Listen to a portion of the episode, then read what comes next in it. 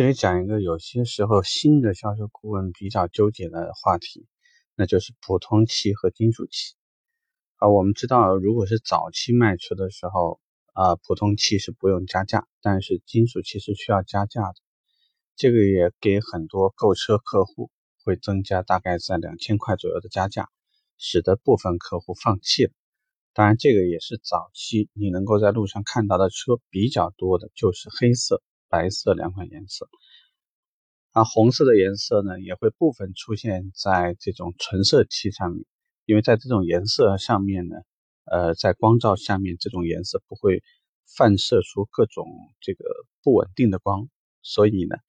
从颜色的纯正角度而言，早期如果让这个车的漆面表示出来更加纯正颜色，一般都是使用纯色漆。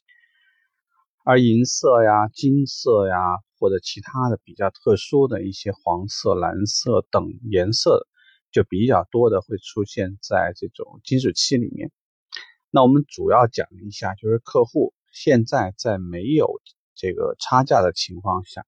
如果出现这个颜色上面有一些纠结，我们如何应对？主要说呢，其实你会看到金属漆和非金属漆，主要呢其实也就是加工工艺啊，包括比如说使用几次喷涂或者这种类似这个意思。啊，金属漆呢，它主要的好处呢就是表面的硬度会更强，所以当我们要引导客户购买金属漆这种颜色的时候，通常会告诉他，由于你像国内呢这个污染比较严重。可能很多区域都会出现酸雨、腐蚀性，还有呢，就是如果我们把车停在这种树下面，树的果实如果是滴落在这个车的漆面上面，其实都会呃容易产生一些腐蚀性。这种腐蚀性对于纯色的车来说呢，其实是噩梦，尤其是白色啊，很可能有一些车呢会斑斑驳驳的，上面呢就是因为一些果实的那种浆果的颜色。啊，这种颜色呢，它会有一定的渗透性，所以即使时间很长，你也没有办法处理掉，除非是全车喷漆。还有一点呢，除了这个对于腐蚀性的防这个保护以外，那漆面上呢，另外一方面就是硬度。啊，同样的情况下，假设说有一个顽皮的孩子拿了一根树枝，在这种非金属漆和金属漆的车身上划了一道的话，那么。非金属漆的车身，由于它的漆面比较软，所以很容易的情况呢，就是会见底。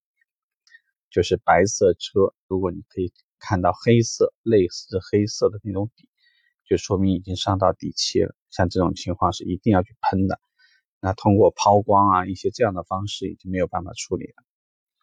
但是金属漆，它通常讲，即使出现一个凹，但是呢，它这个凹痕。颜色上都不会产生一个破损，所以这样呢，就使这个漆面的耐使用性要强很多。假设说车主不是太矫情的话，意味着说即使不处理，至少还过得去。但是纯色漆，我想这方面就会比较麻烦。那对于客户而言，还有一个呢，就是在打理方面会有一些区别。纯色的车如果不经常去打理，你可以看到漆面上呢，其实。就比较难收拾，就类似于它的摩擦力呢会稍微大一点，但是金属漆相比较而言，同样的状况下，